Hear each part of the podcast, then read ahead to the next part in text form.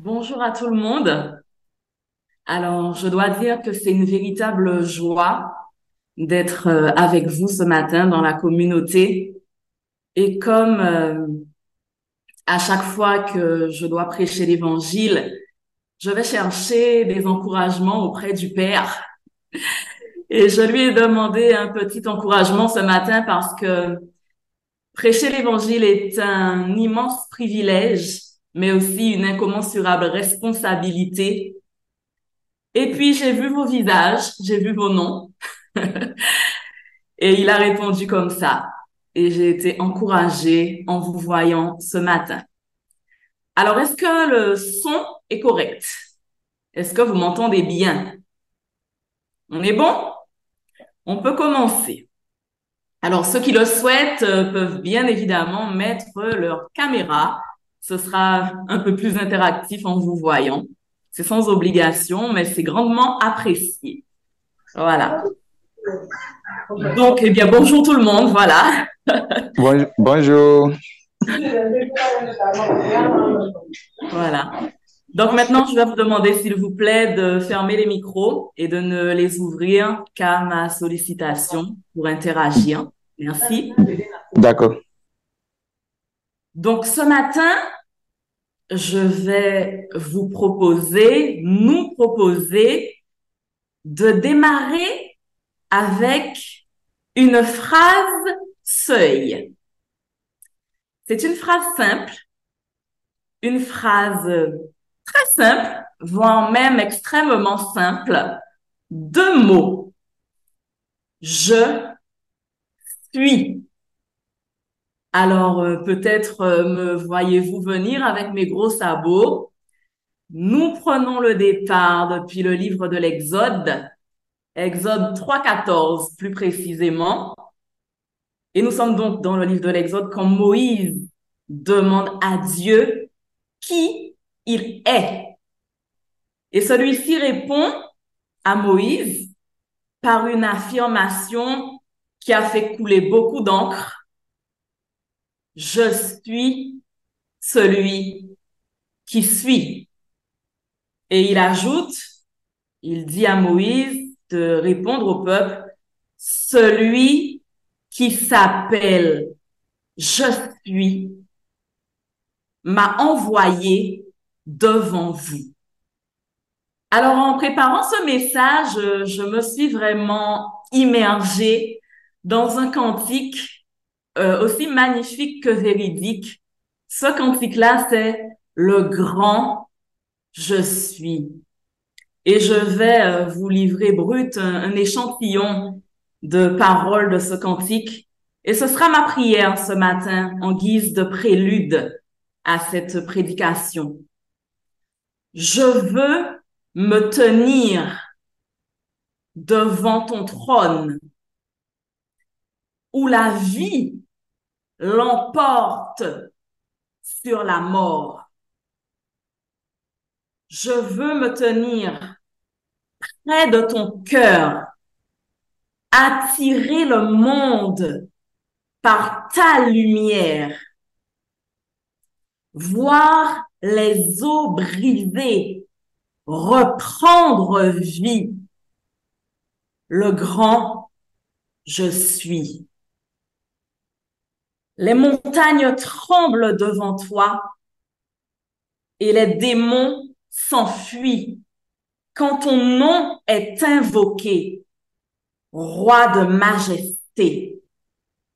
Aucun pouvoir de l'enfer ne pourra résister devant la puissance et la présence du grand je suis.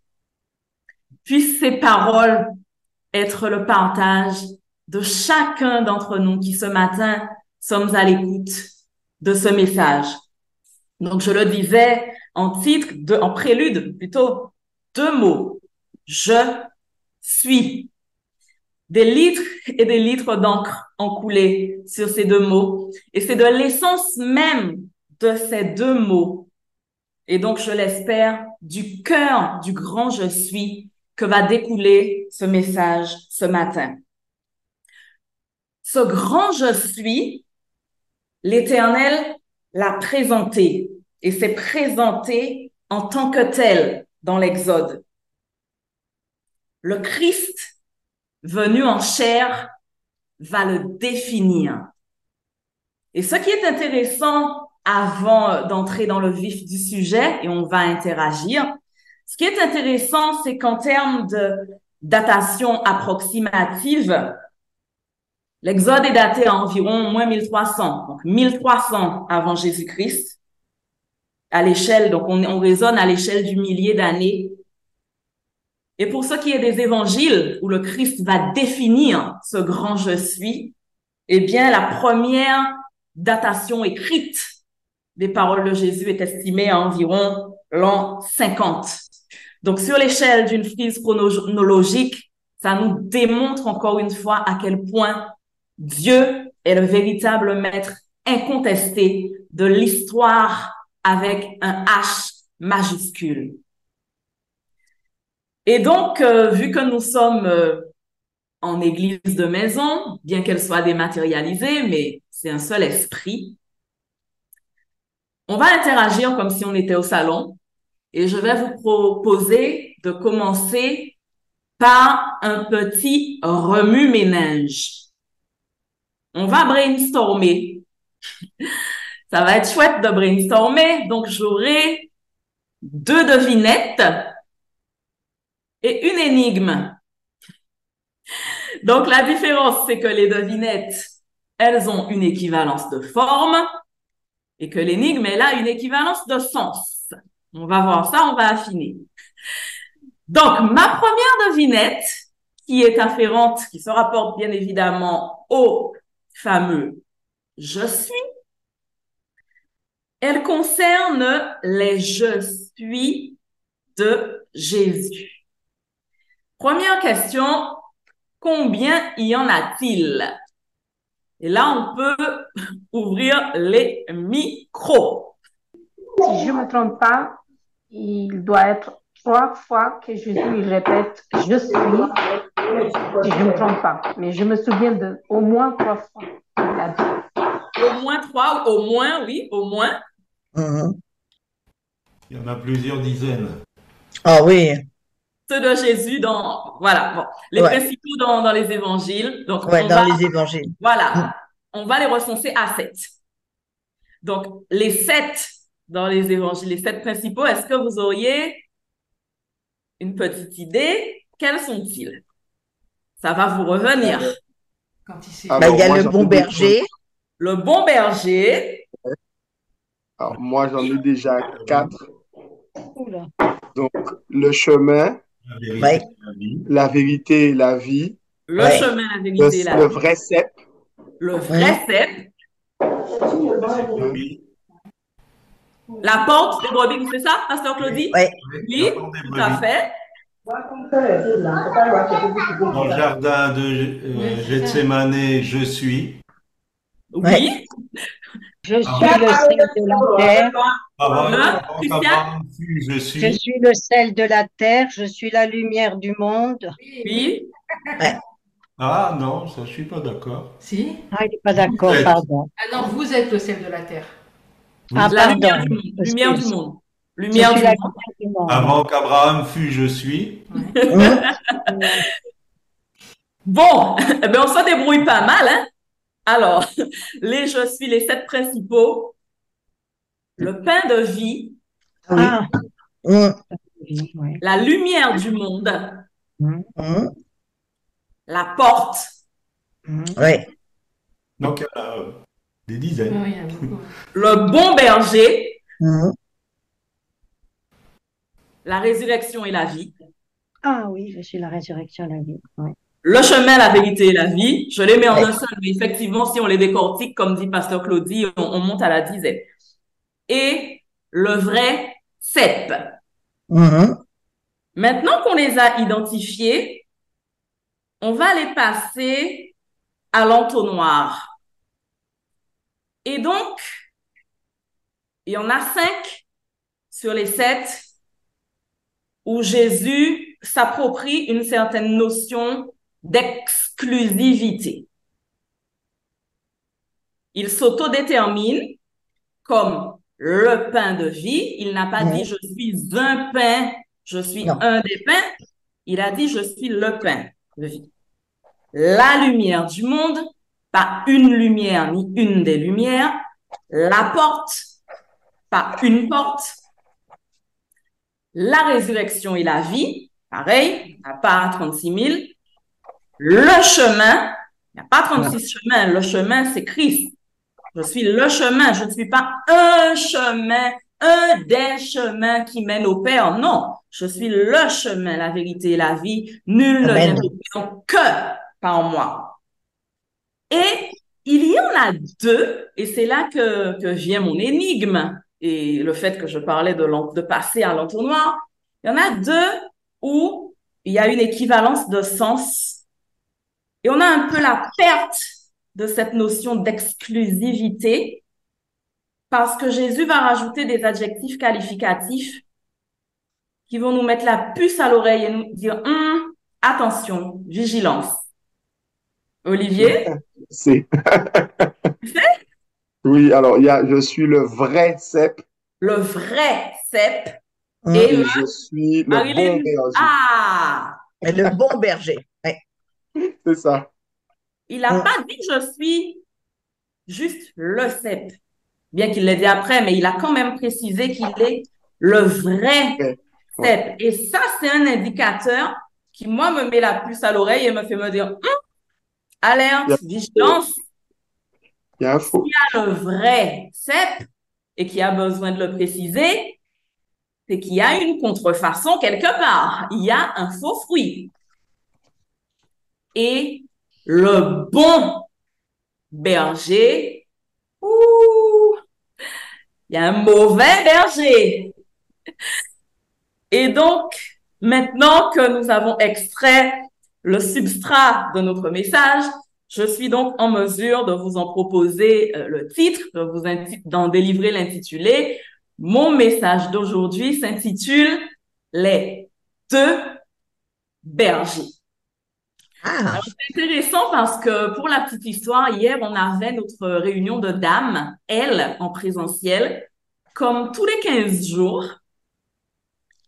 Et je me suis posée et j'ai juste lu Jean 10, la parabole du bon berger. Et il y a une sœur très simple, très, voilà, qui n'est pas dans, dans la quête d'érudition ni quoi que ce soit, mais qui aime l'évangile, qui reçoit vraiment l'évangile avec un empressement de cœur et une simplicité d'enfant. Elle a été saisie du Saint-Esprit. Elle a reçu une visitation et elle s'est écriée les deux bergers. Et elle ne savait pas du tout que c'était sur cela que j'allais prêcher aujourd'hui. Et j'ai été puissamment fortifiée euh, dans mon esprit, dans mon être intérieur profond par cet état de fait. Et c'est sur cela que je vais euh, développer aujourd'hui, si vous le voulez bien. Donc, pour ouvrir cette première partie, je vais, euh, on va proclamer un verset ensemble. On va ouvrir les micros. Tant pis pour la latence. Dès qu'on a fini, vous, vous les refermez. On va proclamer, mais vraiment avec foi et avec conviction, le premier verset du psaume 23. Pas la peine d'aller chercher dans la Bible. Le chrétien né de nouveau, converti, qui ne connaîtrait pas psaume 23, verset 1 par cœur, mériterait un psaume. Donc, on va ouvrir les micros et on va proclamer ensemble, mais vraiment avec foi et conviction que l'Éternel est mon berger, je ne manquerai de rien. Vous êtes d'accord? On fait ça? hum. OK. On y va à trois? L'Éternel est mon berger. berger, Je ne manquerai de rien. rien. De rien. Bien. On peut refermer les micros et c'est alors que je vais euh, nous introduire sans surprise dans la parabole, dans la similitude du bon berger. Donc, Jean 10, est-ce qu'il y aurait un volontaire, idéalement dans la version seconde, pour nous lire euh, Jean 10, les versets 1er à 18? Je vais Sinon, je le ferai moi-même, mais si quelqu'un se désigne, se dévoue, ce sera moi. intéressant aussi. Ima, Je lis moi, Ima. Ima, là. Oui, on t'écoute. Les trois premiers Verset 1 à verset 18, s'il te plaît. 18. D'accord. En vérité, en vérité, je vous le dis. Celui qui, ne rentre pas dans l'en- dans l'enclos des brebis par la porte, mais s'introduit par un autre endroit, est un voleur et un, bri- et un brigand. Mais celui qui entre par la porte est le berger des brebis. Le gardien lui ouvre et le brebis écoute sa voix. Il appelle par leur nom les brebis qui lui appartiennent et il les conduit dehors. Lorsqu'il a toutes fait sortir, il marche devant elles et les brebis le suivent parce qu'elles connaissent sa voix. Elles ne suivront pas un étranger, mais elles fuiront au contraire loin de lui parce qu'elles ne connaissent pas la voix de l'étranger. Je suis, Jésus leur dit ces paraboles, mais ils ne comprirent pas de quoi il leur parlait. Jésus leur dit encore, en vérité, en vérité, je vous le dis, je suis la porte de brebis. Tous ceux qui sont venus avant moi sont des voleurs et des brigands, mais les brebis ne l'ont pas écouté. C'est moi qui suis la porte. Si quelqu'un entre par moi, il sera sauvé. Il entrera et sortira et il trouvera de quoi se nourrir. Le voleur ne vient que pour voler, égorger et détruire. Moi, je suis venu afin que le brebis aille la vie et qu'elle aille en abondance. Amen. Oui, Continue. jusqu'au 18, Continue. oui. Je suis le bon berger. Le bon berger donne sa vie pour ses brebis. Le simple salarié, quant à lui, n'est pas le berger et les brebis ne lui appartiennent pas. Lorsqu'il voit venir le loup, il abandonne les brebis et prend la fuite. Alors le loup s'empare et les disperse. Le simple salarié s'enfuit car il travaille pour de l'argent et ne se soucie pas des brebis.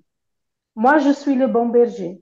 Je connais mes brebis et elles me connaissent, tout comme le Père me connaît et comme je connais le Père.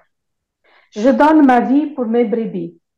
J'ai encore d'autres brebis qui ne sont pas de cet incron. C'est là aussi. Il faut que je l'amène.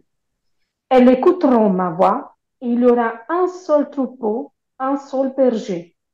Le Père m'aime parce que je donne ma vie pour le reprendre ensuite. Personne ne me l'enlève, mais je le donne de moi-même. J'ai le pouvoir de le donner et j'ai le pouvoir de le reprendre. Tel est l'ordre que j'ai reçu de mon Père. Amen. Amen. Que Dieu bénisse sa parole et je vais mettre cette parabole du bon berger en perspective avec quelques pépites de Zacharie 11. Écoutez très bien. Zacharie 11, versets 4 et 5. Le Seigneur mon Dieu parle ainsi. Deviens le berger des moutons destinés à l'abattoir. Ceux qui les achètent les égorgent sans se croire coupables et ceux qui les vendent s'exclament, bénissons le Seigneur, nous voilà riches.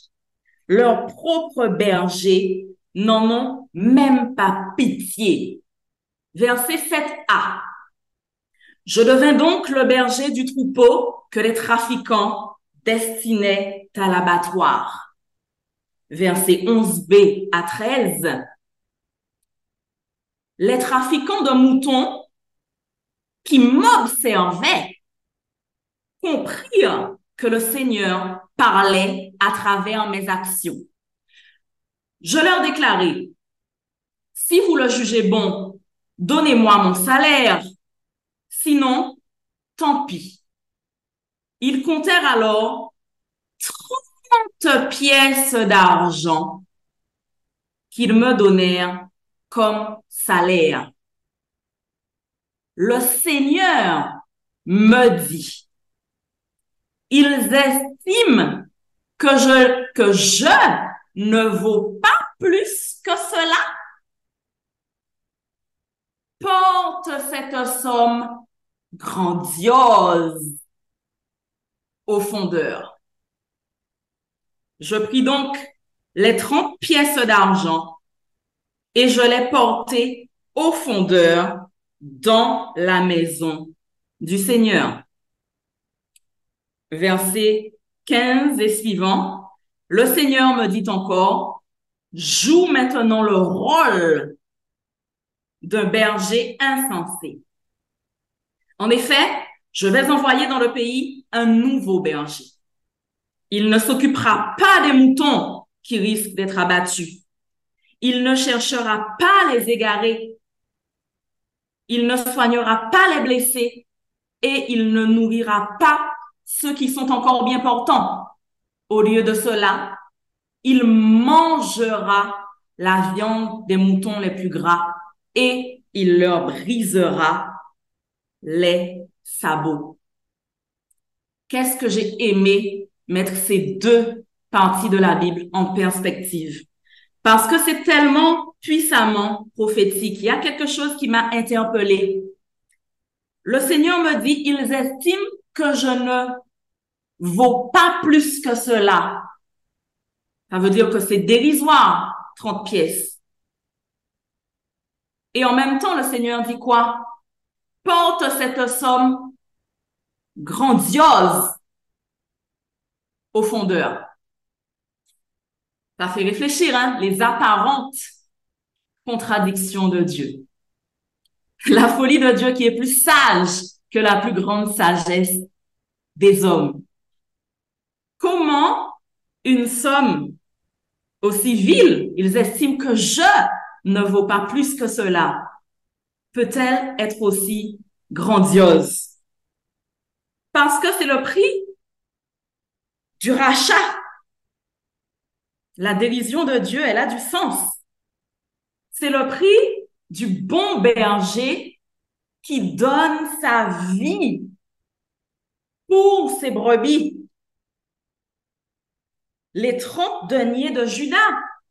Judas l'Iscariote qui est tristement et lamentablement entré dans l'histoire pour avoir livré Jésus de Nazareth contre monnaie sonnante et trébuchante. 30 pièces d'argent étant le prix de la trahison, selon l'évangile de Matthieu 26, 15. Le bon berger donne sa vie pour ses brebis. Et ce qui est intéressant encore, moi j'aime bien regarder la date parce qu'elle me parle, les dates, elle me parle de la puissance de Dieu.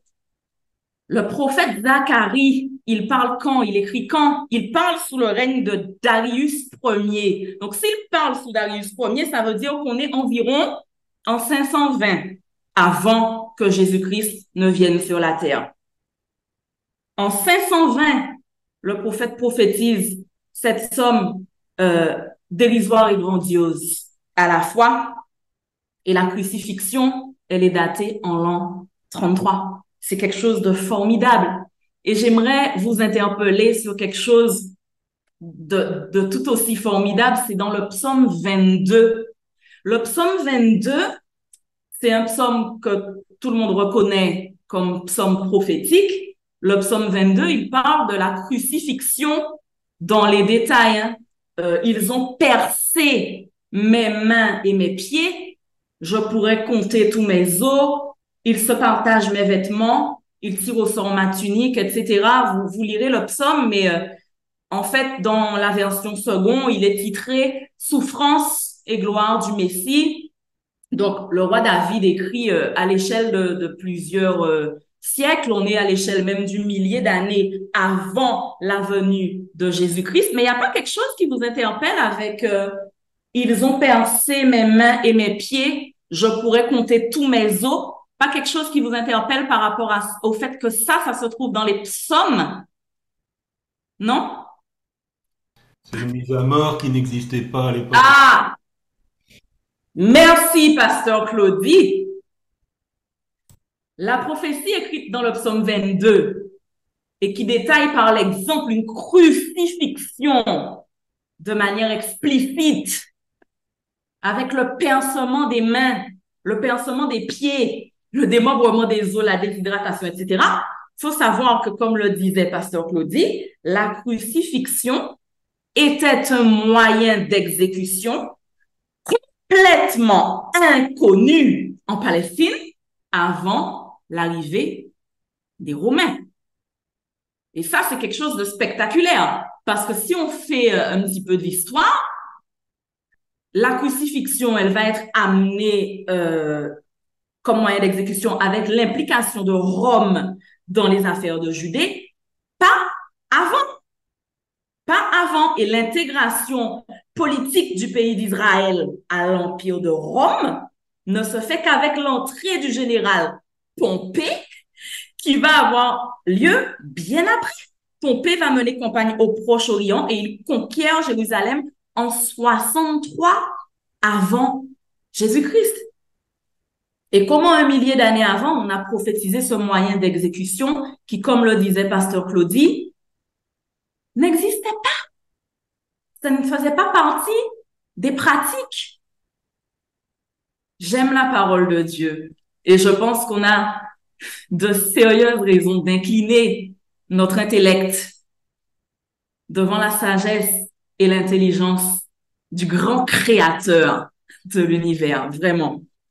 Et il y a quelque chose aussi euh, ben, que, que j'ai constaté en préparant ce message, c'est que le psaume 22 parle du crucifié, le psaume 23 parle du bon berger, donc celui qui donne sa vie pour les brebis, et le psaume 24 parle du roi entré en gloire, Seigneur de l'univers, roi de splendeur. Mais waouh!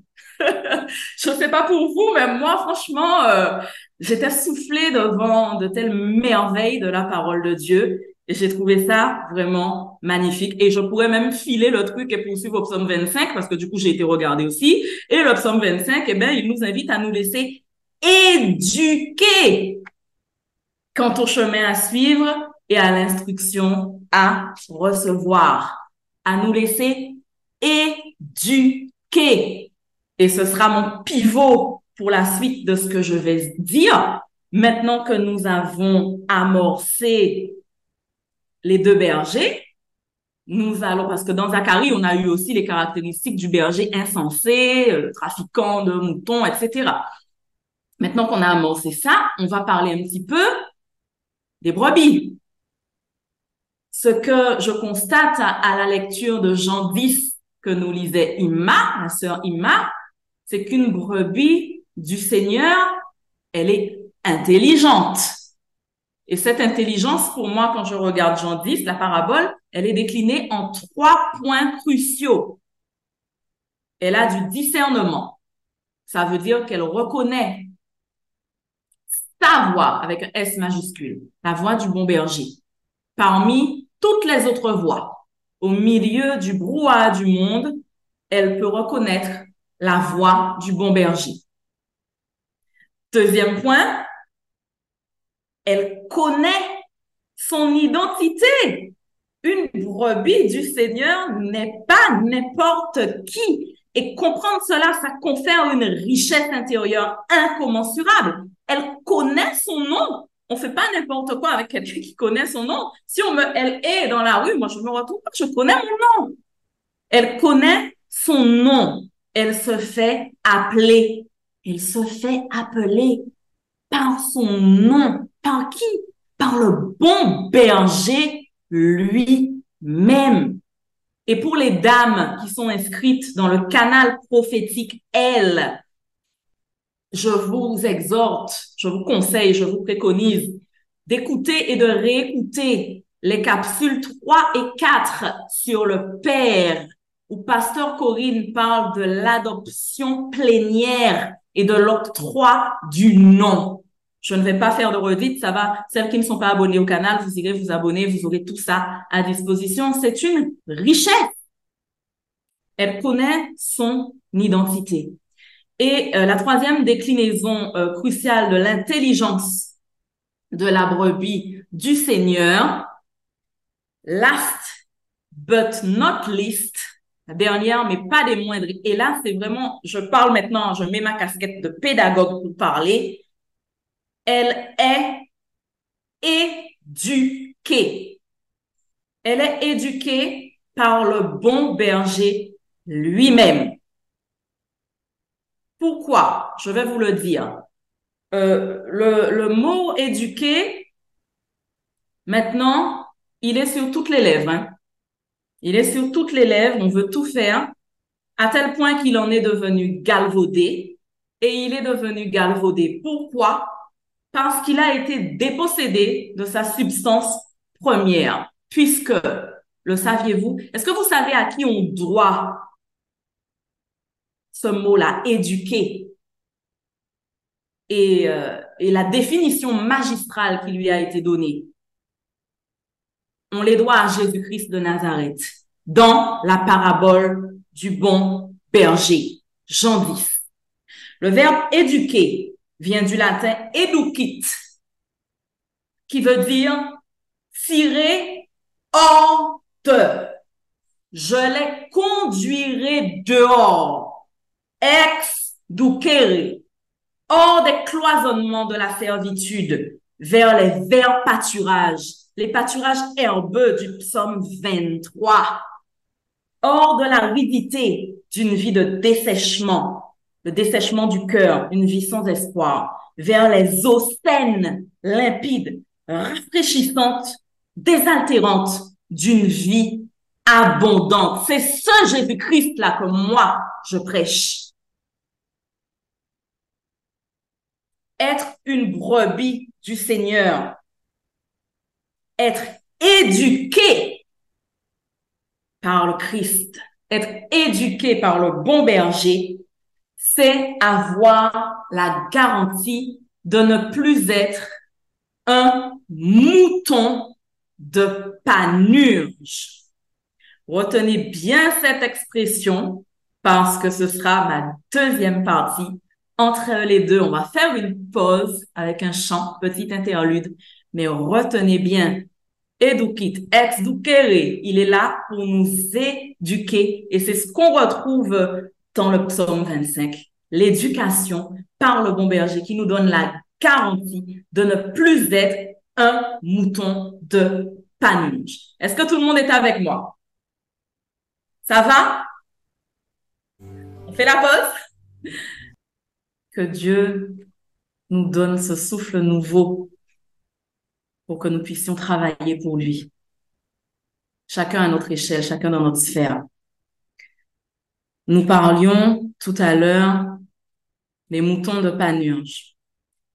Donc, euh, on va continuer avec des questions. Hein. Il n'y a pas que moi qui parle aujourd'hui.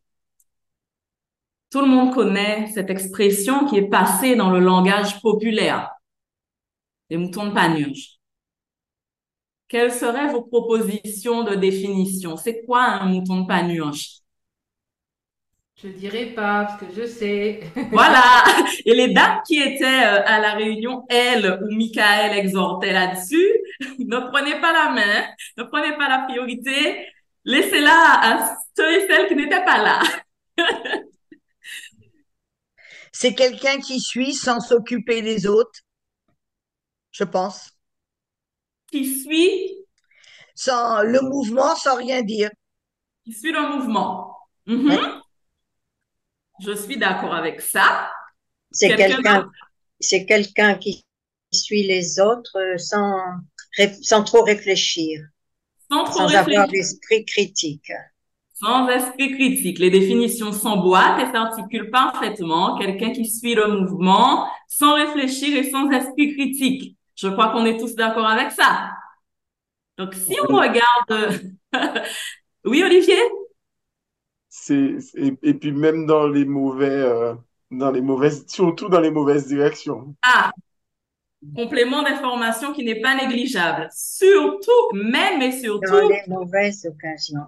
Dans, dans les mauvaises euh, orientations, les mauvaises directions. Donc, si on regarde euh, la définition littéraire de ce qu'est un mouton de panurge, vous trouverez textuellement la définition suivante. Suiveur, personne qui imite sans se poser de questions, qui suit instinctivement ce que fait le plus grand nombre et se fond dans un mouvement collectif sans exercer son esprit critique, ni seulement faire preuve de l'intelligence qu'on peut espérer d'un être humain. Ceci pour caractériser l'esprit grégaire, esprit d'imitation de personnes qui vont s'agglomérer dans une collective paralysie de l'esprit critique. Je continue avec mes questions. On va aller, on va remonter aux sources des choses. On va aller aux origines. Savez-vous à qui l'on doit cette expression mouton de panurge qui est passée dans le langage populaire? Les dames du groupe L, on laisse la main. Je ne suis pas une dame du groupe L, mais je connais la réponse, donc je vais laisser les autres chercher. qui est l'auteur? Christiane, qui est quand même une dame du groupe L, mais on va lui donner la main. Christiane, on t'écoute. C'est pas Rabelais dans Pantagruel? C'est Rabelais. Dans Pantagruel, je crois. Et on va parler de tout ça. Et vous allez comprendre pourquoi je parle de Rabelais alors que je suis en train de prêcher. Cette expression mouton de panurge, on la doit à François Rabelais. Alors tout le monde sait, euh, ne serait-ce que vaguement, que François Rabelais c'était un écrivain et que justement, comme le disait Christiane, Pantagruel, Gargantua, tout ça, Rabelais. Bon, on a situé Rabelais. Rabelais, c'était un écrivain français. Fin 15e, jusqu'à seconde moitié du 16e. En 1553, plus précisément, il est décédé. Pourquoi je parle de la période historique? Certainement pas pour qu'on puisse se, se farcir le ciboulot avec des dates qui servent à rien et se noyer sous les références. Pas du tout. Je parle de la période historique parce que justement, elle va jeter un éclairage sur certains éléments de contexte.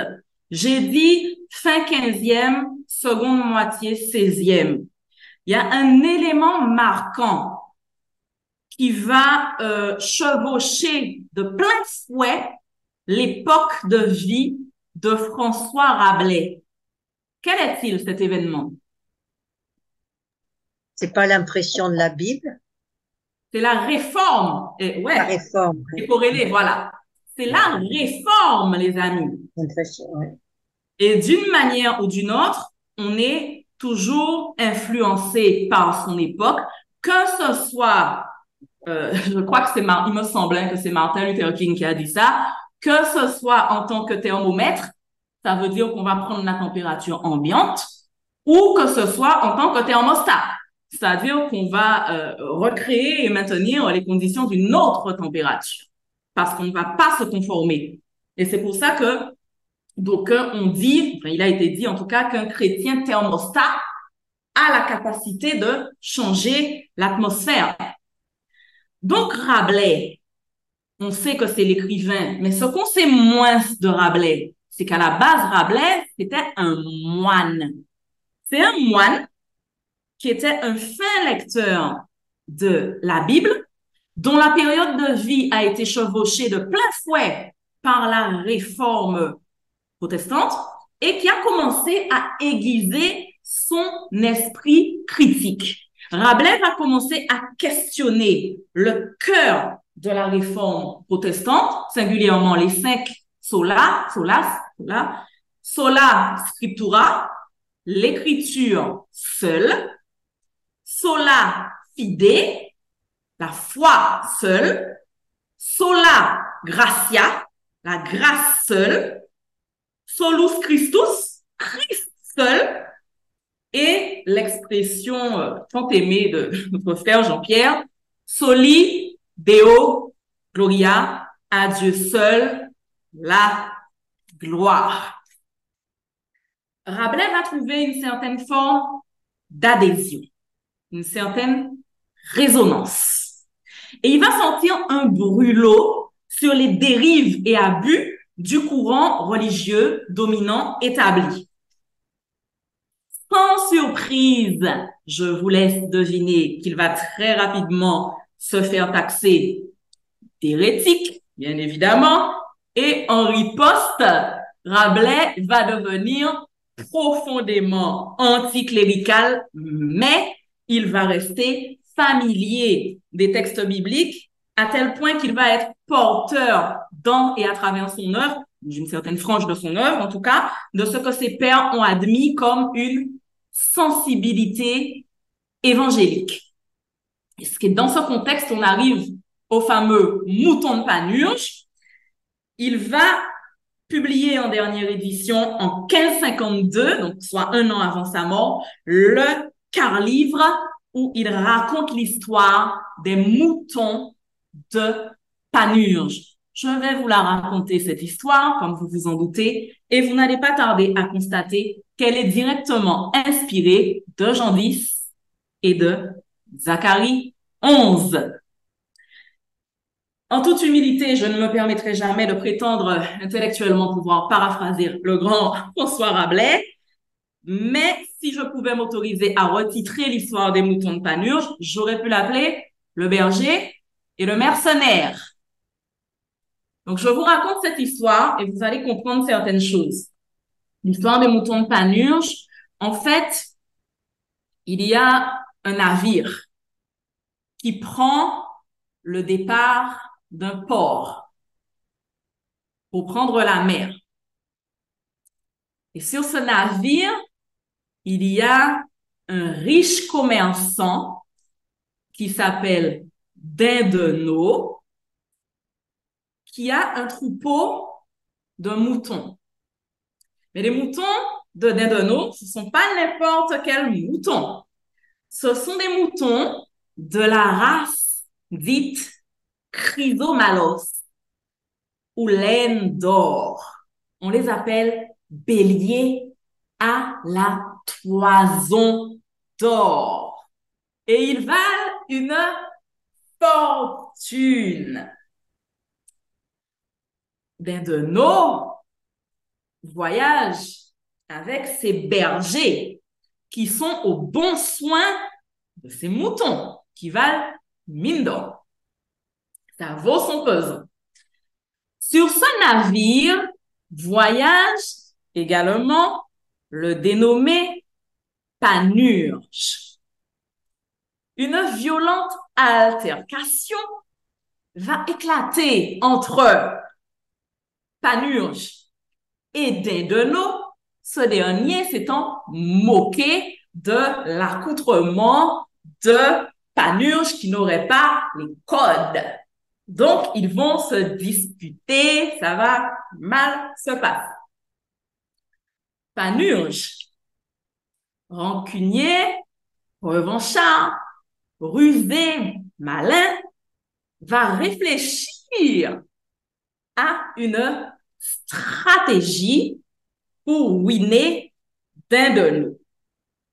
Et donc, Panurge va faire semblant de se rabibocher, de se réconcilier avec Dindeno jusqu'à pouvoir à nouveau pénétrer dans ses cercles, entrer dans sa sphère d'intimité. Une fois que ce sera fait, Panurge va identifier le mouton qui a le plus fort potentiel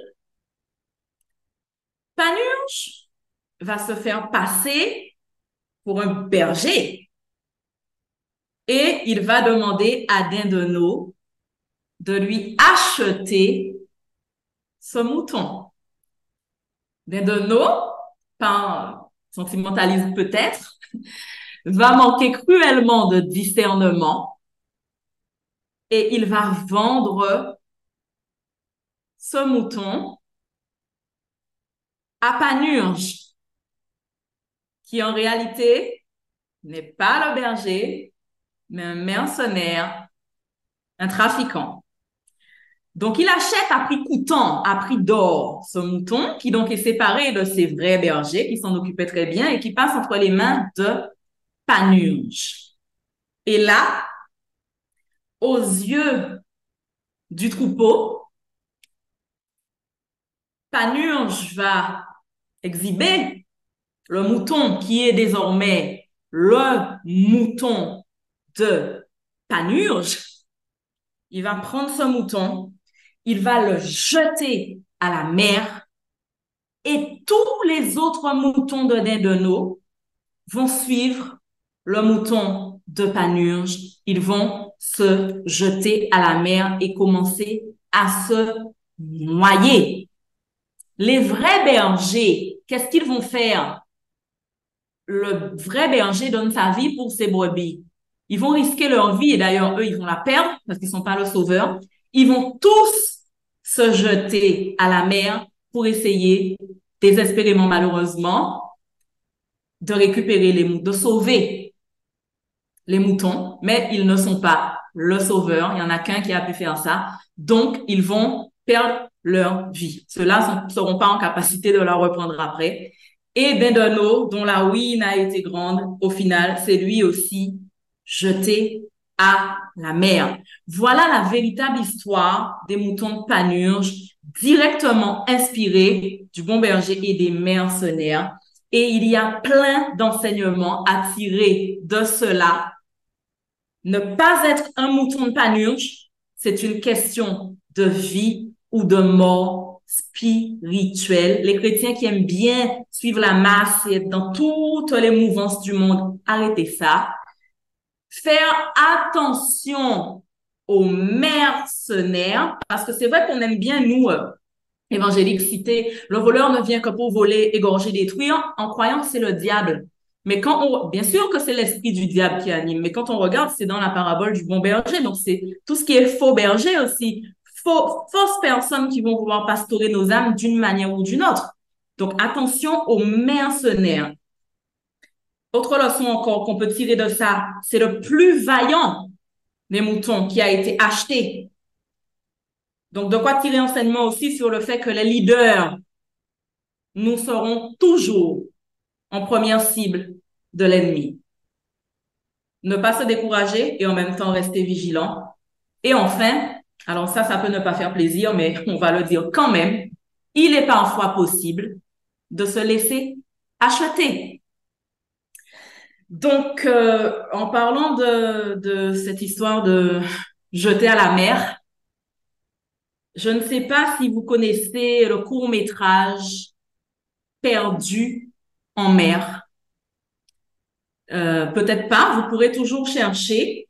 Et pour trouver plus facilement, je vais vous rediriger vers un enseignement du pasteur Claudie, qui a été donné le 20 novembre de l'année dernière. Oui. Il n'y a personne sur Telegram, donc éventuellement, on peut le passer. Si vous estimez que ça ne rallonge pas trop, parce qu'après, je n'aurai plus grand-chose à dire. Donc, euh, oui, pour moi, on tient les délais. Donc, eh ben, parfaitement. Donc, je finis de parler et on le passe. C'est très bien, ce sera la pause. Donc, euh, je disais que il a été donné en première partie de l'enseignement de Pasteur Claudie du 20 novembre dernier. Les obstacles au service, que vas-tu décider? Une petite douzaine de minutes. Et en fait, il y a un navire, vous allez voir, hein, le Corpus Christi, qui représente le corps de Christ. Et il y a plein de gens autour qui font naufrage à la mer. Et ben, il y a des gens, des, des personnes qui sont des membres du Corpus Christi, qui vont pas vouloir aller se mouiller la chemise pour aller sauver les gens, qui vont dire tant pis pour ces gens-là. Et il y en a que très peu qui vont se jeter à la mer. Le bon berger donne sa vie pour ses brebis. Il y a une chose qui avait beaucoup touché mon mari. Il faisait un accompagnement euh, pastoral avec le pasteur Claudie et il remerciait le pasteur Claudie et il m'a dit, ça, ça, ça m'a touché au point de me transformer. Le pasteur Claudie m'a dit, Olivier, je suis un Marine et un Marine ira jusqu'au bout. Et s'il faut y aller, s'il faut plonger, je vais plonger et je, je ramène tout le monde. Donc vraiment, euh, je vais vous laisser cette euh, clôture de partie avec cette question. Jusqu'où je suis prêt à aller? dans la vallée des décisions, quelles décisions allons-nous prendre pour récupérer les brebis qui se noient, qui font naufrage sur la terrible mer du péché? L'Église de Jésus-Christ n'est pas un bateau de plaisance, mais un navire de sauvetage.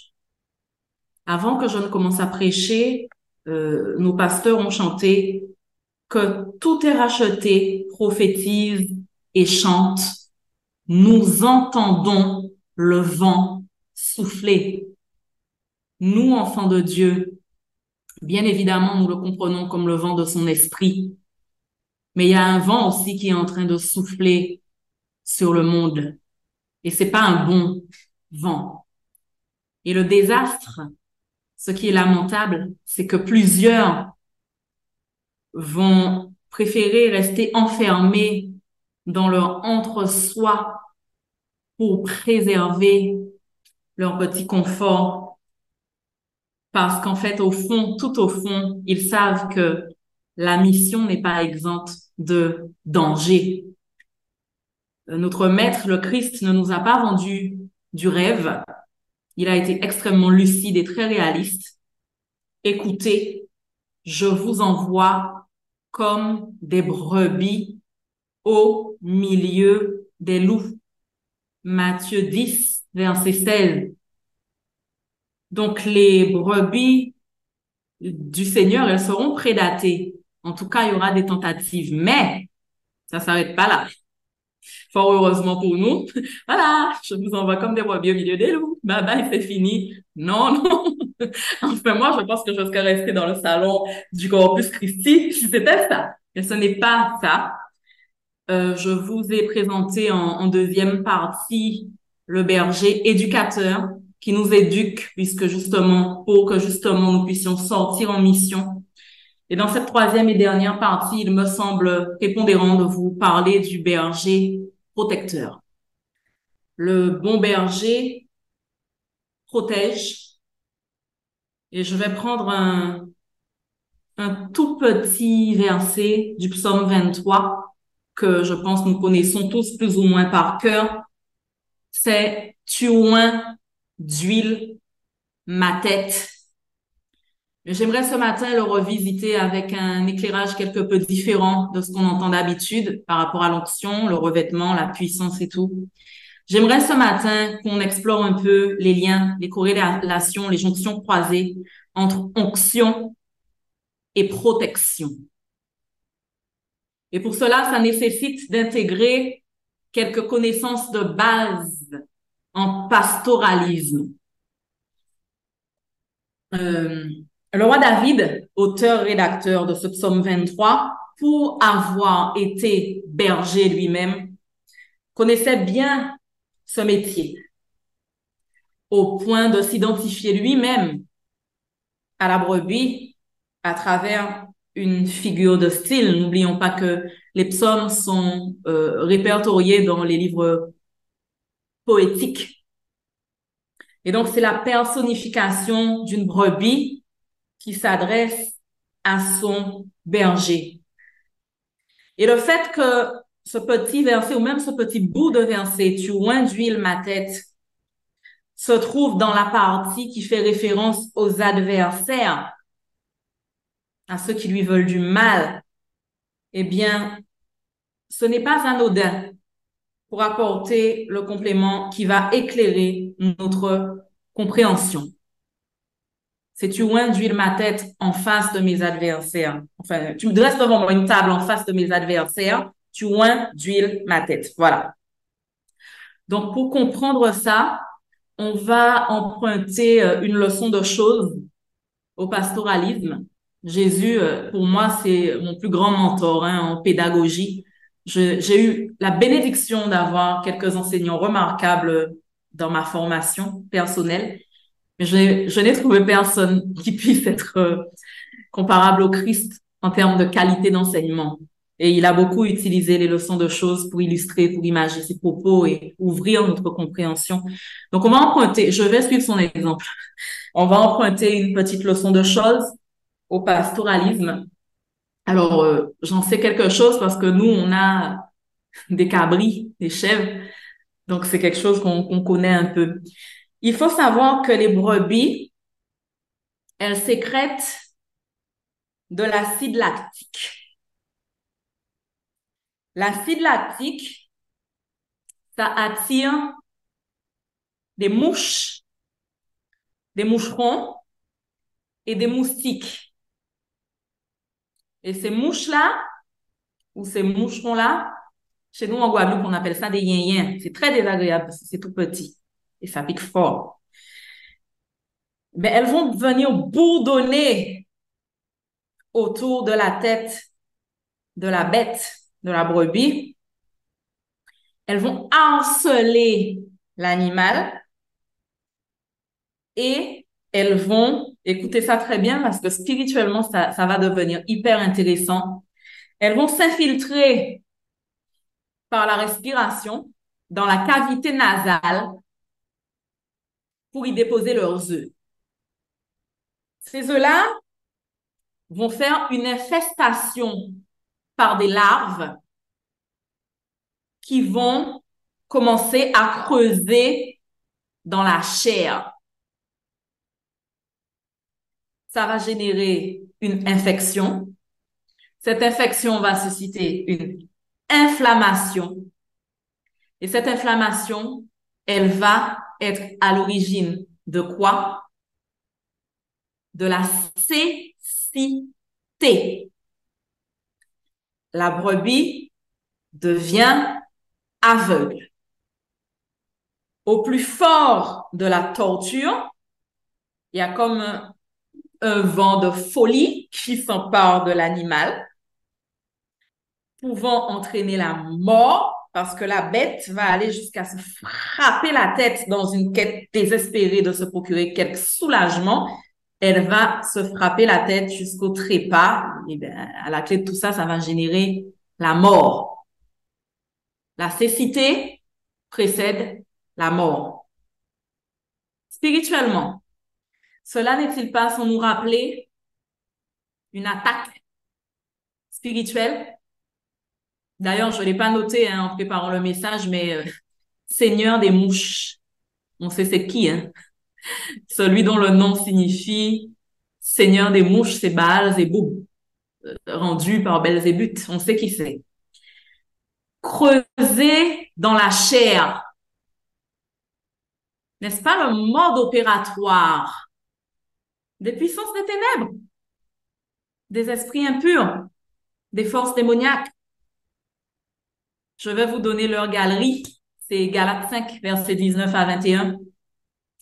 Or, les œuvres de la chair sont manifestes. Ce sont l'impudicité, l'impureté, la dissolution, l'idolâtrie, la magie, quelle que soit sa couleur, hein, en passant, euh, blanche, noire, rouge, la magie, Dieu a dit non. Les inimitiés, les querelles, les jalousies, les animosités, les disputes, les divisions, les sectes, l'envie, l'ivrognerie, les excès de table et les choses semblables. Et le remède à cela, c'est tu d'huile ma tête. Pourquoi? L'usage de l'huile, qui nous l'aurons compris, représente l'onction, la présence du Saint-Esprit. L'usage de l'huile constitue un répulsif pour les nuisibles. C'est donc la protection spirituelle de la brebis qui se place sous la garde de l'Éternel, sous la garde du bon berger. L'usage de l'huile, donc une fois que la brebis est ointe, les mouches ne peuvent plus venir là parce que l'huile est répulsive, elles viennent plus, elles passent à autre chose. Si elle n'est pas ointe, elle se fera attaquer. L'usage de l'huile pour la brebis qui a déjà été attaquée est un usage apaisant et aseptisant pour les plaies. Et ça, c'est la bonne nouvelle, c'est que même si la brebis avait déjà été attaquée, dès lors qu'elle courait vers son berger pour lui montrer l'attaque, si le berger pouvait loindre, loignait, eh bien, cela allait penser et cicatriser les plaies de cette brebis. Et c'est, moi, j'y vois en tout cas l'image de la délivrance et du passage de la désolation à la restauration. Pour que ce traitement, et ce seront à peu près mes dernières paroles, pour que ce traitement qui était, qui est une question de vie ou de mort, physique ou spirituelle, puisse être correctement administré, il y avait une posture obligatoire. Les brebis, la brebis devait baisser la tête en face du berger. Je pense que vous aurez tous compris et ce seront mes dernières paroles pour cette fois. Et je nous inviterai maintenant, mais aussi dans notre vie spirituelle, à toujours penser à courber et à incliner le front devant le bon berger dans une attitude d'humilité. Et c'est sur cette disposition que je nous invite à conclure et je vais prier pour nous tous en tant que communauté sur la base du psaume 23 en nous l'approprions priant, pardon, l'Éternel berger de son peuple. L'Éternel est notre berger. Nous ne manquerons de rien. Il nous fait reposer dans de verts pâturages. Il nous dirige près des eaux paisibles. Il restaure nos âmes. Il nous conduit dans les sentiers de la justice à cause de son nom. Quand nous marchons dans la vallée de l'ombre de la mort, nous ne craignons aucun mal. Car tu es avec nous. Ta houlette et ton bâton nous rassurent. Tu dresses devant nous une table en face de nos adversaires. Nous courbons le front. Tu oins d'huile nos têtes et notre coupe déborde.